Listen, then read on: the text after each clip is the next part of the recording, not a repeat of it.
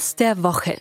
Die Champions League ist in ihrer heißen Phase und am Freitag kommt es zu einem Duell, in dem sich nicht nur zwei große Mannschaften, sondern auch zwei große deutsche Torhüter gegenüberstehen. Wahrscheinlich die beiden besten ihrer Zeit. Manuel Neuer und Marc-André Ter Stegen. Wir wollten von unserem Kultreporter wissen, wer ist denn seine Nummer eins? Außerdem ging es in dieser Folge um eine mögliche Revolution der Champions League und den voraussichtlichen Bundesliga-Start ohne Fans. Mein Name ist Alexander Augustin und ich rufe Karl-Heinz Kaas. Servus Karl-Heinz. Ja, hallo, einen wunderschönen guten Tag aus Kitzbühel. Bin hier beim Eishockey-Trainingslager. Enkel ist dabei, Opa schaut zu. Karl-Heinz, jetzt geht die Champions League in die heiße Phase. Ähm, Bayern gegen Barcelona heißt ein Viertelfinale, das am Freitag steigt und da kommt nicht nur zu einem Duell zweier großer Mannschaften, sondern auch zweier großer deutscher Torhüter. Manuel Neuer gegen Marc-André Ter Stegen. Wer ist denn aus deiner Sicht die deutsche Nummer eins zwischen dem Pfosten? Also ich schätze Ter Stegen sehr, muss ich wirklich sagen. Wer es bei Barcelona ins Tor schafft, der muss ein Topmann sein. Aber er war, er ist und er wird im DFB-Team immer die Nummer zwei sein. Zu konstant, zu überlegen, zu gut ist für mich Manuel Neuer. Zwei Jahre sehe ich Neuer noch als die Nummer eins, die absolute Nummer eins. Ter Stegen hat Glück, er ist sechs Jahre jünger, jetzt 28, mit 30 hat er die Chance. Aber wenn Neuer weiter auf dem Niveau spielt, 36. Nein, keine Chance hat Ter Stegen Neuer für mich klar die Nummer eins.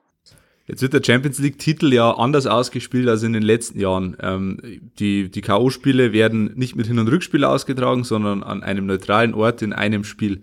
Äh, Karl-Heinz Rummenigge zum Beispiel hat gesagt, dass er diesen Modus sehr attraktiv findet und dass er das sich auch für die Zukunft vorstellen könnte. Was glaubst du denn? Wird das ein Modell der Zukunft sein? Naja, hat Rummenigge schon mal vor ein paar Jahren aufs Tablett gebracht. Aber ich sage, bitte keine Champions League Re Revolution. Also da bin ich überhaupt nicht bei Karl Rummenigge. Natürlich ist das spannend jetzt mit den K.O.-Spielen, aber der Modus bisher ohne Corona ist ja absolut top.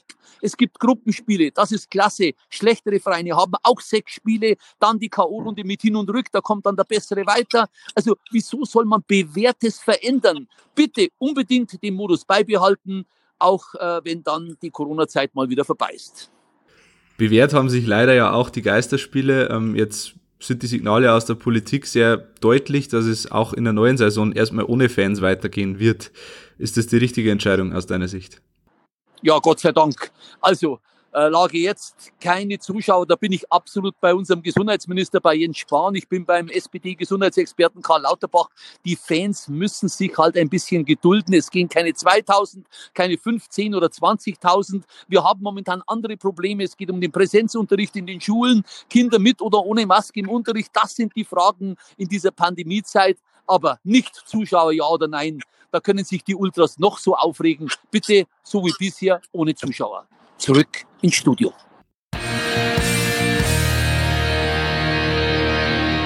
Ihr habt Fragen, Anregungen oder Kritik? Dann schreibt uns gerne an heimatsport.pmp.de und abonniert gerne den heimatsport.de Podcast.